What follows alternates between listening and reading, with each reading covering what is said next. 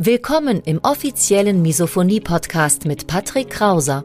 Misophonie, der Hass auf Geräusche, ist weit verbreitet, aber in der Öffentlichkeit wenig bekannt. Betroffene reagieren plötzlich mit Wut, Panik und Aggression auf Schmatzgeräusche sowie auf andere alltägliche Geräusche. Oftmals fühlen sie sich gezwungen, die jeweilige Situation zu verlassen. Dein Gastgeber und Wegbegleiter Patrick ist selbst betroffen und hat es geschafft, einige seiner Trigger abzumildern und manche sogar zu löschen.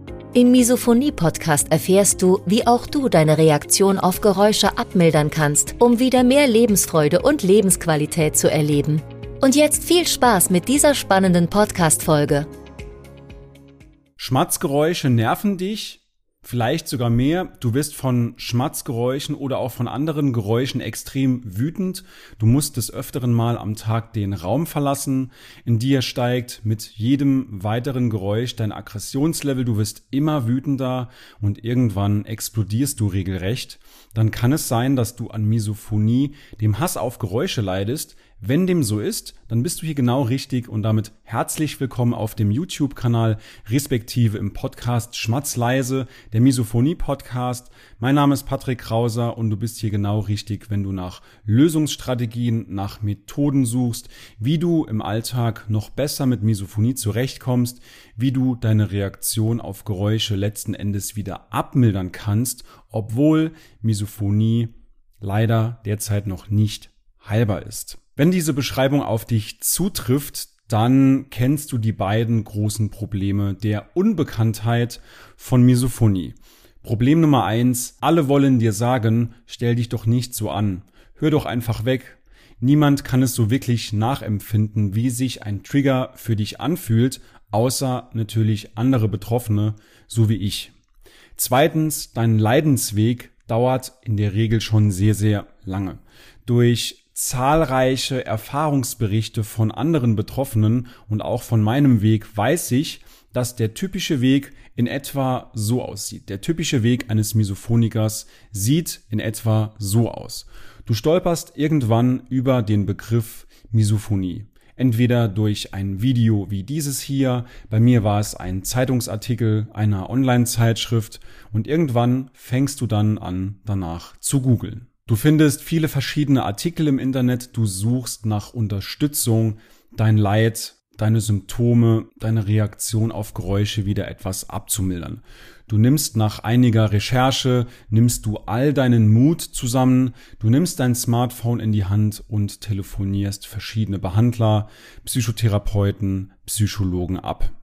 Nach zahlreichen Telefonaten oder vielleicht sogar hast du schon eine Probesitzung hinter dir, erkennst du, dass sich leider noch sehr wenige Therapeuten, Psychologen oder Behandler damit auskennen. Und wenn sich dann doch jemand auskennt mit Misophonie, dann ab mit dir auf die Warteliste. Ich habe für dieses Video extra nochmal recherchiert und zwar die traurige Wahrheit ist, 2023 beträgt die durchschnittliche Wartezeit in Deutschland auf einen Therapieplatz satte fünf Monate. Das bedeutet, du wartest häufig ein halbes Jahr, bis du mal das erste Gespräch mit einem Therapeuten oder einem Psychologen führen kannst.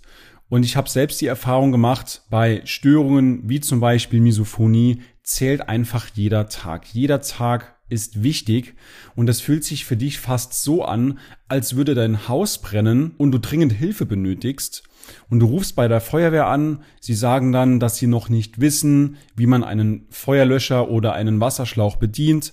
Auf der Warteliste zu stehen bedeutet für dich auch langsam, dass du die Hoffnung verlierst. Das bringt dich auch nicht wirklich weiter, denn wenn die Feuerwehr erst in fünf Monaten zu dir kommt oder in sechs Monaten, dann ist dein Haus abgebrannt. Nach der Wartezeit dann probiert ihr es mal mit irgendwelchen Methoden oder schlimmer noch, ein Therapeut, ein Psychologe probiert es mit Konfrontation. Wenn eines sicher ist im Rahmen der Misophoniebehandlung, dann das, dass Misophonie durch Konfrontation schlimmer wird. Du schenkst also dem Therapeuten, dem Psychologen natürlich dein Vertrauen, doch du merkst langsam, dass es alles irgendwie nichts bringt. Vielleicht wirfst du sogar die Flinte ins Korn, zahllose Telefonate, die ewige Wartezeit, etliche gescheiterte Versuche, viel Zeit und noch mehr Leid später merkst du einfach, dass du das Vertrauen verloren hast in Behandler. Du hast die Hoffnung verloren, du siehst kein Licht am Ende des Tunnels. Die Skepsis kommt immer mehr und mehr,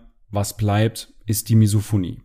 Du entwickelst vielleicht sogar in der Zukunft Angst vor weiteren gescheiterten Versuchen, weil du eben nicht wieder enttäuscht werden willst. Die traurige Wahrheit ist, seit ich mit der Misophoniehilfe diese Arbeit betreibe, haben mich zahlreiche Erfahrungsberichte wie diesen gerade erreicht. Die gute Nachricht ist, Misophonie systematisch und strukturiert abzumildern, indem du viele verschiedene Stellschrauben drehst, veränderst, deinen Lebensstil anpasst. Das kann durch viele verschiedene verhaltenstherapeutische Methoden erreicht werden. Unserer Erfahrung nach bringt es eben nichts, irgendwelche Methoden in einer gewürfelten Reihenfolge abzuarbeiten, sondern wenn du wirklich strukturiert und systematisch an das Thema Misophonie herangehst, dann wirst du auch sehr, sehr gute Ergebnisse erzielen können. Definitiv haben wir schon mit vielen, vielen Teilnehmern erreicht. Bei der Abmilderung der Misophonie sollte es zudem auch kein Zeitfenster für dich geben, denn das erzeugt Druck. Druck erzeugt Stress und wir alle wissen, Stress ist ein sehr, sehr guter Nährboden für deine Misophonie. Und jetzt stell dir mal vor, du bist auf der Suche nach einer wirksamen Behandlung für Migräne. Zu wem würdest du eher gehen? Zu einem Arzt ohne Erfahrung oder zu einem renommierten Neurologen, der sich auf Kopfschmerzen spezialisiert hat, der vielleicht sogar selbst an Migräne leidet und genau weiß, wie sich es für dich anfühlt und der auch durch Patientenstimmen beweisen kann oder nachweisen kann, dass sein Konzept funktioniert. Letzten Endes ist es bei Misophonie genauso, und das ist auch gleichzeitig das Problem der Unbekanntheit der Misophonie. Es gibt eben noch wenige Behandler, die diesen Erfahrungsschatz gesammelt haben, so wie wir. Fakt ist, Misophonie unserer Erfahrung nach muss ganzheitlich betrachtet werden. Zum einen zähle ich dazu die grundlegende Psychoedukation, dass du erstmal herausfindest und verstehst, verinnerlichst, woher Misophonie kommt, wie sie besser wird, wie sie schlechter wird. Dann natürlich auch bewährte Schutzstrategien in deinem Alltag. Strukturiertes Entspannungstraining mit Erfolgskontrolle natürlich, wie die progressive Muskelentspannung. Gezieltes Auflösen von inneren Blockaden, also diese klassische Arbeit an deinem Mindset, an deiner inneren Einstellung zur Misophonie, zu dir selbst, aber auch zum Leben. Wir geben dir da gerne verschiedene Blickwinkel mit an die Hand.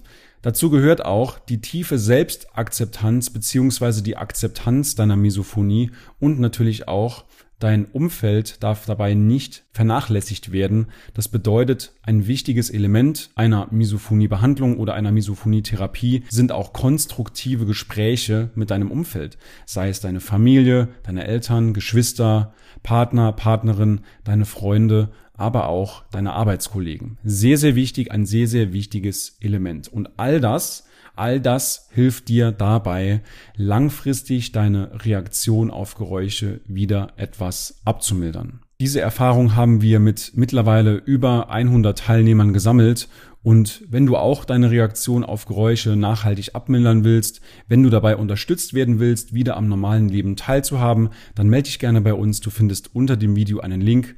Schau dir mal die Internetseite an und dort kannst du mit uns in Kontakt treten. In diesem Sinne weiterhin alles Gute, viel Erfolg und wir sehen bzw. hören uns im nächsten Video, in der nächsten Podcast-Episode wieder. Bis dahin, dein Patrick Krauser. Ja, ich möchte mich bedanken dafür, dass du dieses Programm ins Leben gerufen hast. Was ich auch noch gedacht habe, ähm, man ist als Misophoniker, also ich zumindest, auch sehr, sehr skeptisch. Also wenn da jemand kommt und sagt, ich habe die Lösung oder ich habe einen Umgang damit, dann denkt man erstmal, Aha, spannend. Äh, und da wirklich möchte ich nochmal sagen, dass das bei euch eben anders ist. Ihr seid Experten, ihr seid ausgebildet in diesem Bereich. Das ist kein Hokuspokus. Ähm, das ist nicht, ihr seid jetzt nicht, ihr kommt nicht um die Ecke und versprecht die direkte Heilung. Das ist absolut realistisch und seriös.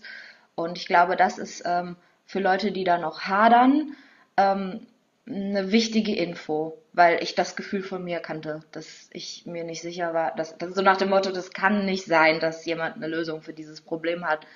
äh, das ich seit 25 Jahren äh, irgendwie versuche zu bewältigen. ja, das wäre, glaube ich, noch wichtig. Ich will ja, dass die Leute das Programm bei euch machen, weil es hilft. Es nimmt die Auswegslosigkeit. also in einem Satz, Misophonikern und deren Umfeld würde ich es empfehlen.